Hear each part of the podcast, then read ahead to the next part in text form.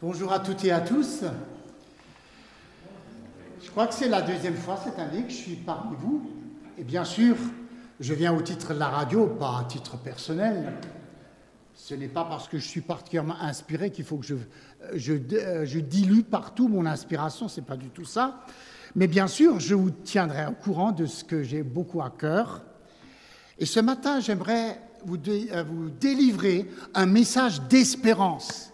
J'ai entendu dans les prières et dans les partages que nous sommes tous friands d'espérance. Eh ben, j'ai à cœur de vous délivrer un message d'espérance qui m'a moi-même euh, boosté.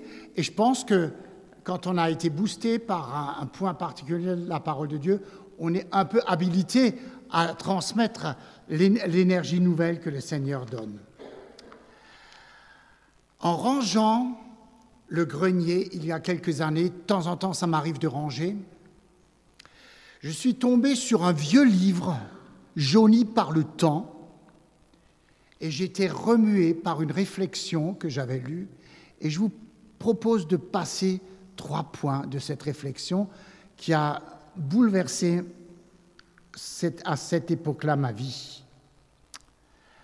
Je vous propose d'ouvrir aussi, comme on l'a déjà vu dans l'Ancien Testament, un passage, euh, passage du prophète Ézéchiel, à qui tout à coup Dieu a donné une vision. Une vision d'une vallée, pas d'une montagne, cette fois-ci, pas du Horodberg, mais d'une vallée. Et dans cette vallée, il n'y avait pas des belles choses à voir. Il n'y avait que des ossements desséchés, sous le soleil méditerranéen. Et cette vallée était, euh, impressionnait beaucoup le prophète. Alors nous allons ouvrir la Bible, nous allons ouvrir au chapitre 37 d'Ézéchiel, et nous, nous allons voir ce qui s'est passé dans cette vallée. Ézéchiel 37. La main de l'Éternel reposait sur moi, et l'Éternel m'a transporté par son esprit pour me déposer au milieu de la vallée. Celle-ci était remplie d'ossements. Il m'a fait passer près d'eux. Tout autour, j'ai constaté qu'ils étaient très nombreux sur le sol de la vallée et qu'ils étaient complètement secs. Il m'a dit, Fils de l'homme, ces os pourront-ils revivre? J'ai répondu, Seigneur éternel, c'est toi qui le sais. Puis il m'a dit, prophétise sur ces os. Tu leur annonceras ossements desséchés, écoutez la parole de l'Éternel. Voici ce que dit le Seigneur, l'Éternel à ses eaux. Je vais faire entrer un esprit en vous et vous vivrez. Je vous donnerai des nerfs, je vous ferai pousser sur vous de la chair, je vous recouvrirai de peau, je mettrai un esprit en vous et vous vivrez. Vous reconnaîtrez alors que je suis l'Éternel. J'ai prophétisé conformément à l'ordre que j'avais reçu. Alors que je prophétisais, il y eut un bruit un mouvement s'est produit et les os se sont rapprochés les uns des autres. J'ai regardé et j'ai vu qu'il leur apparaissait des nerfs, la chair a commencé à pousser et la peau les a recouverts en dernier. Mais il n'y avait pas d'esprit en eux. Il m'a dit, prophétise à l'intention de l'esprit, prophétise, fils de l'homme, tu annonceras à l'Esprit, voici ce que dit le Seigneur l'Éternel. Esprit vient des quatre vents, souffle sur ces morts et qu'ils revivent. J'ai prophétisé conformément à l'ordre qu'il m'avait donné. Alors l'Esprit est entré en eux et ils ont repris vie. Puis ils se sont tenus sur leurs pieds. C'était une armée nombreuse, très nombreuse. Il m'a dit, Fils de l'homme, nos os sont desséchés, notre espérance est détruite. Nous sommes anéantis. C'est pourquoi prophétise, tu leur annonceras. Voici ce que dit le Seigneur l'Éternel. Je vais ouvrir vos tombes et je vous en ferai sortir, vous qui êtes mon peuple, et je vous ramènerai sur le territoire d'Israël. Vous reconnaîtrez que je suis l'Éternel lorsque j'ouvrirai vos tombes et je vous en ferai sortir, vous qui êtes mon peuple. Je mettrai mon esprit en vous, vous vivrez, et je vous donnerai du repos sur votre territoire. Vous reconnaîtrez alors que moi, l'Éternel, j'ai parlé et agi, déclare l'Éternel. Et deux autres versets, cette fois-ci, on va quand même bifurquer vers le Nouveau Testament. Jean 8, verset, chapitre 7, versets 38 à 39. Je prends déjà le verset 37. Le dernier jour, le grand jour de la fête, Jésus debout s'écria Si quelqu'un a soif, qu'il vienne à moi et qu'il boive. Celui qui croit en moi, des fleuves d'eau vive couleront de lui, comme l'a dit l'Écriture. Il dit cela à propos de l'Esprit que devaient recevoir ceux qui croiraient en lui. En effet, l'Esprit Saint n'avait pas encore été donné parce que Jésus n'avait pas encore été élevé dans sa gloire. Jolie correspondance de l'Ancien et du Nouveau Testament. D'abord, premier point, Ézéchiel reçoit une vision, une vision d'ossements desséchés. Et ce passage présente l'une des illustrations les plus frappantes de la Bible. Un terrible carnage semble s'être déroulé autrefois dans cette plaine. Les corps ont pourri sur place, puis tout s'est desséché au soleil méditerranéen. Et il arrive que des archéologues découvrent de pareilles scènes, de véritables cimetières à ciel ouvert. Ils parviennent en un lieu où s'est livrée une grande bataille et les os secs des morts sont demeurés là depuis des années, peut-être depuis des siècles. Voilà la situation évoquée par cette vision que nous transmet le prophète Ézéchiel. Et l'espérance dont je viens de parler tout à l'heure, c'est cette puissance de la grâce de Dieu qui, qui est capable de donner vie à des squelettes. Il est capable d'en faire surgir une armée fort nombreuse, comme nous venons de le lire.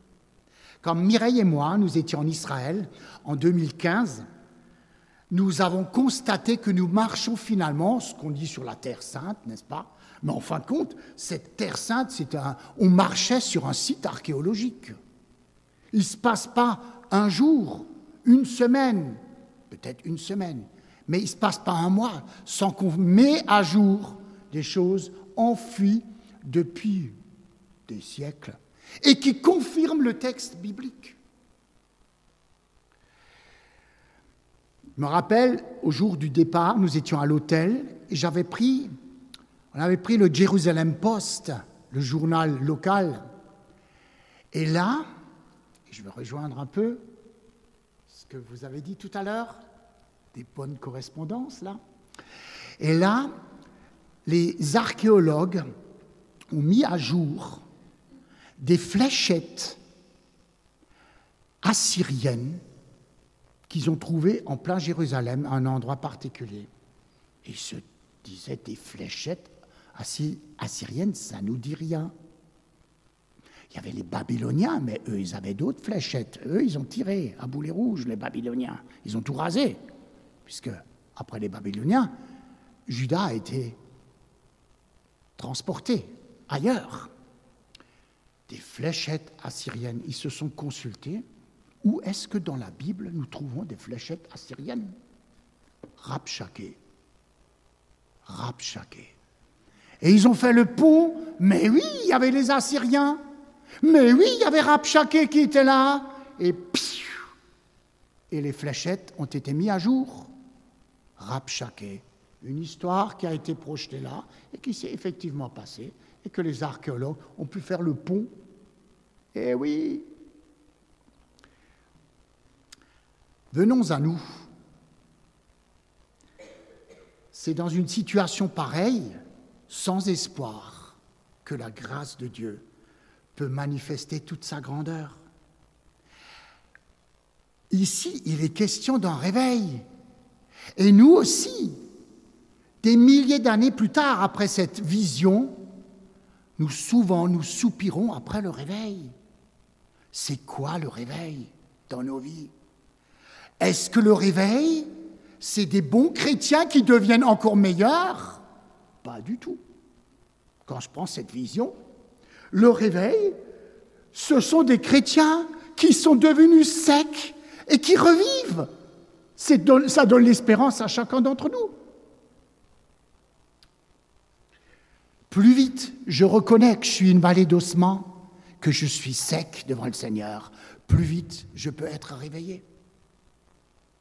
Donne-leur la vision de la vallée d'ossement, dit l'Esprit de Dieu à Ézéchiel. Souvent, je confesse au Dieu, au Père, je, suis sec. Pourtant, un chrétien ne devrait pas être sec. Et surtout celui qui prêche et ceux qui prêchent tous les dimanches matins, il faut surtout pas qu'ils soient secs. Qu'est-ce qu'ils veulent communiquer quand ils sont secs? Quand vous êtes sec, qu'est-ce que vous avez encore à dire? Voilà le genre de réveil qui, moi, me convient. Alors là, ça me convient. Une bénédiction qui, qui peut intervenir. La grâce de Dieu qui peut renouveler ce qui est sec. Waouh Accessible à chacun d'entre nous. Quel message Parfois vous soupirez peut-être. Mais comment je peux retrouver la vie? Comment je peux me repentir? Et Dieu vient à votre secours, tel le Père du Fils prodigue, ce Père qui l'attendait. Il attendait tous les jours, il guettait. Quand est-ce que mon fils qui est parti, qui a claqué la porte, qui m'a fait un bras d'honneur, quand est-ce qu'il revient? Je l'attends. Et quand il l'a vu, le fils s'est approché. Alors je ne sais pas, la Bible dans Luc 15 ne nous dit pas, enfin, ne nous dit pas tout ce qui s'est passé, toute la conversation. Mais j'imagine qu'à peine le fils était à quelques mètres du père, qu'il voulait lui parler. Je dis, papa, écoute, c'était pas été formidable. Et peut-être qu'à peine il a commencé à lui parler, que déjà le père ordonne, tuez le veau gras.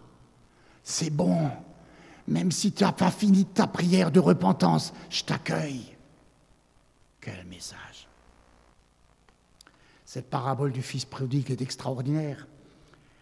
Et comme le disait un jour Billy Graham, cette parabole du fils prodigue qui est marquée dans toutes les Bibles du monde ne devrait pas s'appeler parabole du fils prodigue, mais elle devrait s'appeler la parabole du Père aimant.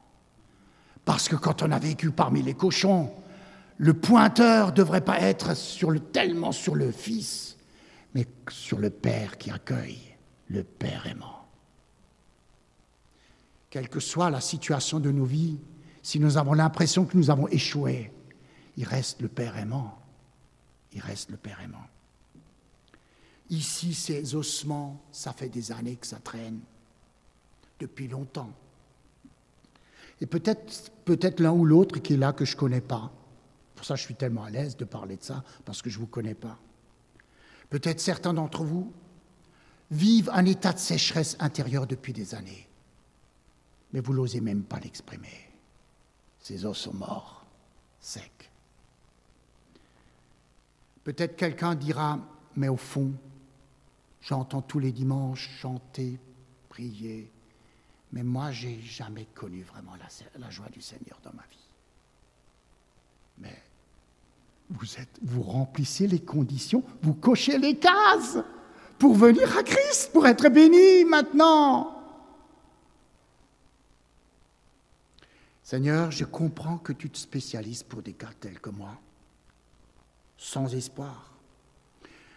Pourtant, je ne comprends pas ce qui s'est passé. Je connaissais beaucoup de versets bibliques par cœur. Et cette connaissance que j'avais de la Bible ne m'a pas gardé des tentations auxquelles j'ai cédé sans trop réfléchir. Il n'y avait pas la force.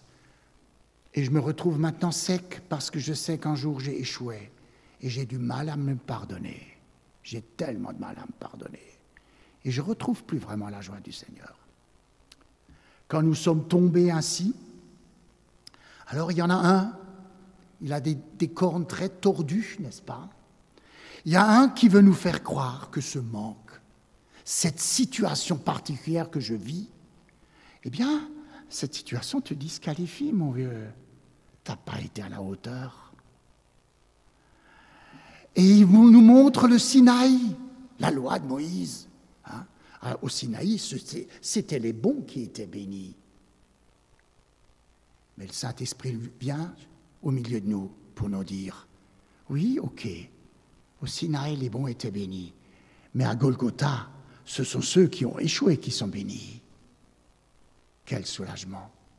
Je me sens léger. Oui, j'ai pas rempli les conditions. Oui, j'ai pas coché les cases. Et maintenant, je me retrouve sec. Ben, c'est justement quand tu es sec que tu peux venir au Seigneur à Golgotha, où tu peux déposer toutes les cases que tu n'as pas cochées. Combien Satan se démène pour cette voix subtile intérieure, pour me garder surtout, surtout découragé. Ah, quand j'ai jeté le fusil à l'eau, je suis permissible. Tout passe. Les choses les plus terribles peuvent me, traverser l'esprit.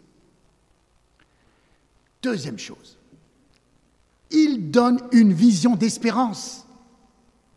Cette vision de Ézéchiel 37 est une vision d'espérance. Elle est intervenue pour répondre aux gens du peuple qui se lamentaient. Nos eaux sont desséchées, notre espérance est détruite. Et bien sûr, cette situation s'applique en premier lieu à Israël.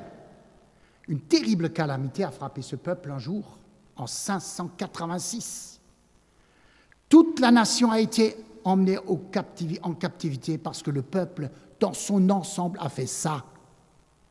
Ils se sont bouchés les oreilles pour pas écouter Jérémie qui les a avertissés, pour pas écouter les autres prophètes, Naoum, je crois qui pourtant leur disait, revenez à l'Éternel, sinon vous allez, ça va mal se passer. Et ils végètent en pays étranger, ils sont esclaves de leur vainqueur. Ils songent à leur ville détruite, Jérusalem rasée, le temple de l'Éternel, c'était pour eux mais la garantie que plus jamais les nations, une nation ennemie pourra pourra leur faire du mal. Il y a le temple, il y a le temple de Salomon, mais rien ne peut nous arriver, n'est-ce pas? Et tout à coup, ce qu'ils redoutaient est arrivé. Et ils sont là, sur une terre étrangère, leur espérance, mais réellement, réellement détruite. Tout n'est-il pas fini maintenant? Alors certains ont songé à ce Jérémie qui a parlé d'un retour après 70 ans. Mais je ne vois pas comment c'est réalisable. Ils sont puissants, ces Babyloniens, nous sommes ruinés. Et puis, certains disent, de toute façon, j'ai jamais compris Jérémie. Hein? De répéter, mais nos os sont desséchés, notre espérance est détruite. Qu'est-ce qui reste encore? Psaume 137, auprès des fleuves de Babylone. Nous, là, nous étions assis et nous pleurions. C'est vrai ce que je vous raconte. En nous souvenant de Sion, au sol de la contrée, nous avons suspendu nos harpes, la, les guitares, la mandoline, le piano. On l'a suspendu, on n'a plus rien à chanter. Là, nos vainqueurs nous demandaient des cantiques. Et nos bourreaux de la joie, mais soyez joyeux. Chantez-nous quelques-uns des cantiques de À toi la gloire. Enfin, non, des cantiques de Sion. Comment chanterions-nous le cantique de l'Éternel sur un sol étranger? Si je t'oublie Jérusalem, que ma droite m'oublie, que ma langue s'attache à mon palais, si je me souviens de toi, si je mets Jérusalem au-dessus de toute autre joie. Psaume 137. Alors Dieu intervient en scène pour son peuple. Il dit, ah, vous dites votre espérance est détruite, ah ben je vous prends au mot. Vos os sont desséchés Ok. Ézéchiel donne-leur la vision de la vallée d'ossement. Ézéchiel, ça signifie Dieu fortifiera. Ça, c'est un joli parallèle, n'est-ce pas? Et tout le message d'Ézéchiel annonce que leur espérance n'est pas anéantie que les pensées de Dieu à leur égard sont des pensées de paix et non de malheur pour leur donner un avenir béni. Dieu allait tenir ses promesses, accomplir l'impossible, les ramener dans leur pays, restaurer leur nation, rebâtir le temple. C'est une si ça c'est pas une espérance, je ne sais pas ce que c'est l'espérance. Et le message de réveil est une bonne nouvelle, spécialement pour tous ceux qui disent Mon espérance est aussi détruite. Je n'attends plus grand-chose. J'ai tellement été déçu. Est-ce là votre sentiment? Je ne pourrai jamais changer. Mon caractère est un tel caractère, jamais ça change. Je suis toujours rejoint par les caprices de mon caractère. Les autres, peut-être, peuvent, ils ont fait de la théologie. Hein? Euh, si vous pensez que la théologie, ça change un caractère, vous vous trompez. Hein Je peux avoir toutes les connaissances bibliques, mon caractère restera le même. Il faut que l'Esprit de Dieu le change. Moi, je suis allé trop loin. Quel avenir j'ai encore? Jamais je n'arriverai à confesser toutes les choses que j'ai faites de travers vis-à-vis de mon épouse, mes enfants, mes, parents. Mais comment, comment un tel package peut être, peut être euh, invalidant pour moi C'est pas, c'est, pas possible. Et le diable se plaît à vous souffler ça à vos oreilles. Le grand slogan du diable, vous savez ce que c'est? Plus d'espoir. Mais la promesse de Jésus, c'est tout le contraire. Il est toujours l'espérance. L'échec, la faillite n'est jamais le dernier mot de Dieu. L'échec et la faillite n'est jamais le dernier mot de Dieu. Avec Dieu, l'échec n'est jamais la réalité finale, ai-je marqué. Et le diable me dit, si, si, si, si, ton échec est la signature du point final. Mais il ment, on le sait. Avec Dieu, nous gardons toujours la possibilité d'une restauration. De voir se réveiller ce qui est mort, se renouveler une situation gâchée, une relation, et je peux vous en parler de cela, une relation détériorée revivre spirituellement un individu. Et Jésus excelle dans ce travail. C'est un spécialiste hors pair, le Seigneur, pour restaurer ce qui est gâché. Charles Spurgeon avait commenté un, jour cette, ce sermon d'Ézéchiel 37 et il dit Ce chapitre contient une parole de vérité. Nos eaux sont desséchées, disent le peuple. C'est vrai, c'est bel et bien vrai. Heureux sommes-nous si nous, si nous sommes honnêtes avec Dieu et que nous admettons notre état réel. Je suis décherché, desséché, je ne cherche aucune excuse, je ne cherche pas à tourner autour du pot. Cependant, ajoute Spurgeon, ce texte présente une parole de mensonge. Notre espérance est détruite. Cette affirmation est toujours fausse. Quand tu dis j'ai plus d'espoir, c'est foutu, c'est toujours faux. Rien n'est jamais perdu quand on possède un sauveur tel que Jésus-Christ. Peu importe où vous en êtes, quelle est la situation familiale, quelle est la situation ecclésiale, seul le diable dit, votre espérance est détruite.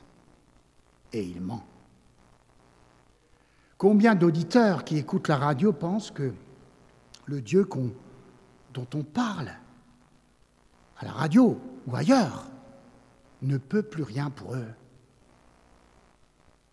Mais voici la parole de Dieu, une parole de grâce. J'ouvrirai vos sépulcres.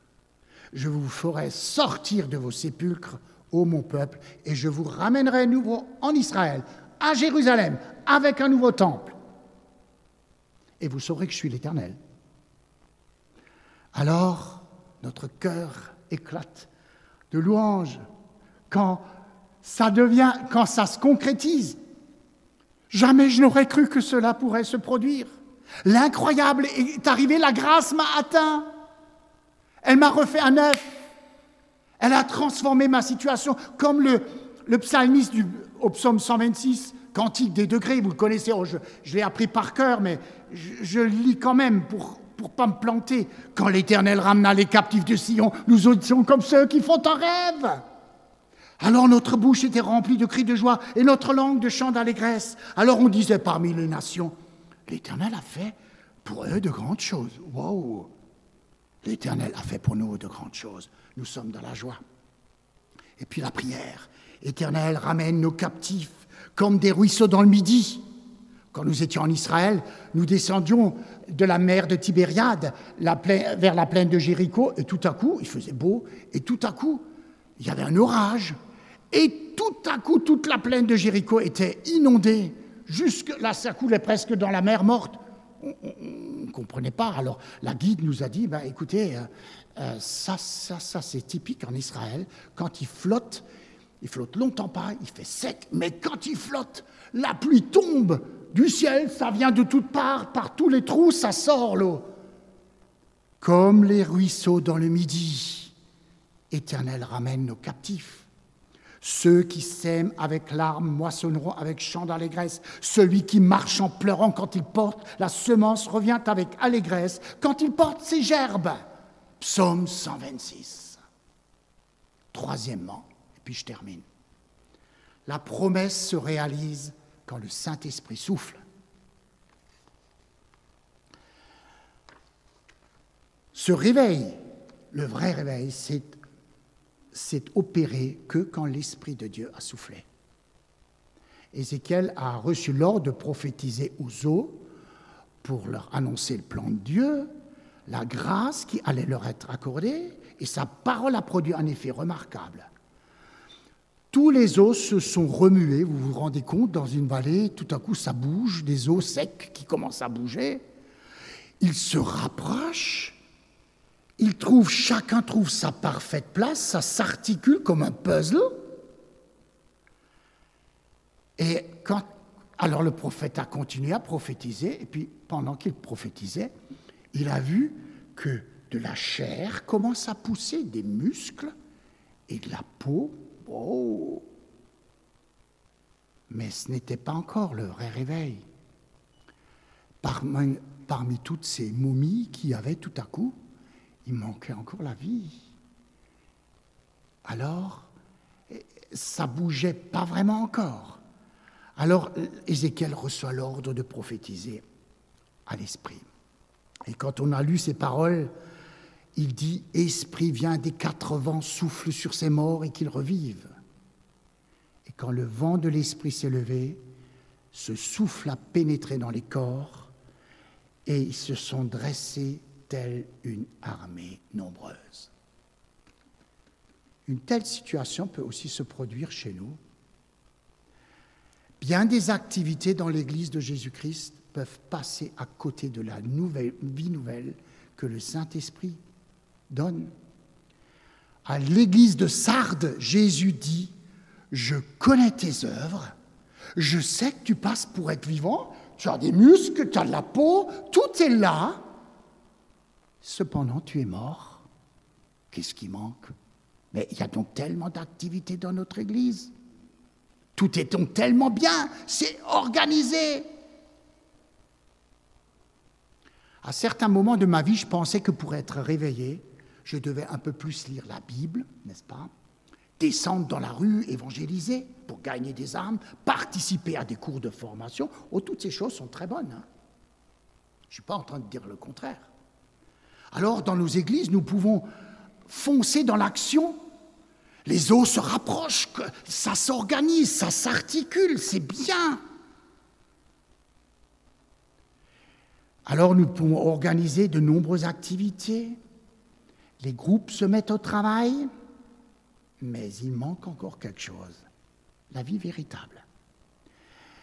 L'auteur de, ce commentaire, Roy qui est maintenant auprès du Seigneur, il disait, je vous le lis parce qu'il a visité des milliers d'églises, il disait, j'ai visité des églises dotées de l'organisation la plus perfectionnée, professant une saine doctrine, avec beaucoup d'argent, des salles splendides pour l'école du dimanche, d'excellents responsables, un cœur magnifique, d'actifs groupes de jeunes. Mais quelque chose manquait. Tout était bien, mais ça manquait quelque chose. L'Église, l'Esprit de Dieu a soufflé sur de telles églises et il donne un exemple qu'il a visité au Canada occidental. Ça fait une quarantaine d'années peut-être, ou cinquante. Et vous savez ce qui s'est passé dans toutes ces choses magnifiques d'apparence? Hmm. Beaucoup de gens, quand l'Esprit a soufflé, ont tout à coup été convaincus de péché. Comment ça? C'était pas des voleurs, c'était pas des criminels, c'était des, gens respectables. Tout à coup, quand l'Esprit a soufflé, ils ont été pris d'une conviction de péché et, ils ont commencé à dire ce qui se passait. Avant, ces convictions de péché, c'était le mouvement des os s'intégrant les uns aux autres. Mais lorsque l'Esprit a convaincu de péché, que de choses insoupçonnées sont tout à coup montées à la surface. Un pasteur avait dit, je croyais diriger la meilleure église de ma dénomination, mais il m'a semblé que mon église s'écroulait devant mes yeux lorsque mes meilleurs paroissiens ont commencé à se repentir. Oh Comment ma communauté avait-elle pu tenir ensemble quand toutes ces choses se passaient sous la surface? Oui, ces choses existent sous la surface. Et les personnes concernées ne les cachent pas toujours volontairement, parce que nous connaissons nos péchés intérieurs que à partir du moment où le Saint-Esprit nous les montre. C'est impossible de les discerner autrement. Mais quand le Saint-Esprit souffle, alors la vie surgit et la vérité vient au jour. Et c'est au moment où le Saint-Esprit peut agir librement, la vie jaillit. Et il y a des gens, et c'est ma prière pour moi, il y a des gens qui reçoivent par le Saint-Esprit des yeux semblables au rayon X pour discerner les choses cachées il y a des gens qui arrivent à acheter un collier pour oindre les yeux afin qu'ils voient. Vous connaissez cette expression? C'est le message de Jésus à la Odyssée. Je te conseille d'acheter, sans rien payer, un collier et le mettre dans les yeux pour que je voie la réalité. Seigneur, je pourrais te confesser que des péchés que je vois. Ceux que je ne vois pas, je ne peux pas les confesser. Je ne peux pas mettre en ordre avec toi une situation quand je ne la vois pas, je te conseille d'acheter un collier pour oindre les yeux, afin de voir. Et c'était le sens de la prière du psalmiste. Vous vous souvenez? Éternel, fais, fais revivre, redonne-nous, redonne-nous la joie, ramène nos captifs comme des ruisseaux dans le midi. Ceux qui sèment avec larmes moissonneront avec chant d'allégresse. C'était ce sens-là qu'il voulait dire. Et Seigneur, pour tout ça, commence d'abord par moi.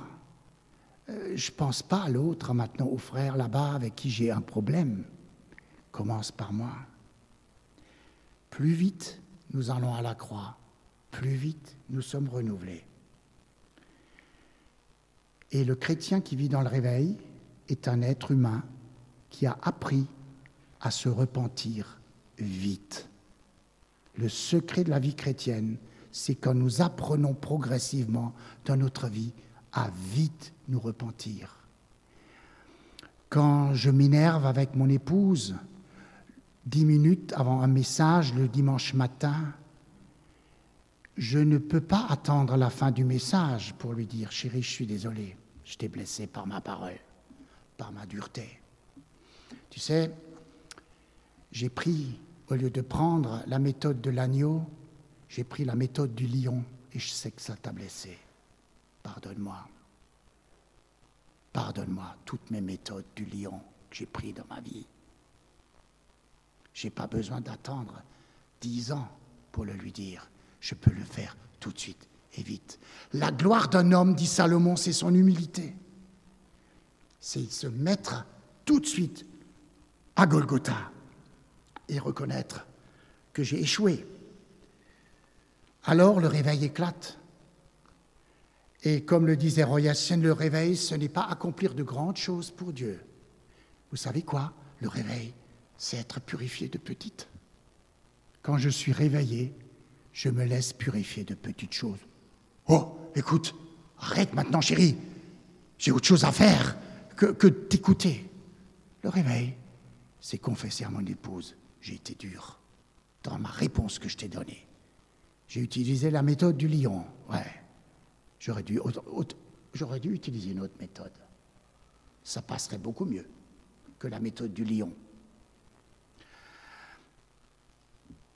Le réveil implique toujours qu'il commence chez moi avant qu'il commence chez l'autre, j'ai dit. Un général chinois, et là je termine, un général chinois a dit, si le monde doit être reconstruit, hein, c'est un chinois qui le dit, hein, hein il ne parlait pas en chinois ici, si le monde doit être reconstruit, mon pays doit changer le premier. Si mon pays doit changer, il faut d'abord refaire ma ville. Si ma ville doit être réorganisée, ma famille doit d'abord se reprendre en main. Et si ma famille doit renaître, à moi de commencer. Voilà. Merci beaucoup.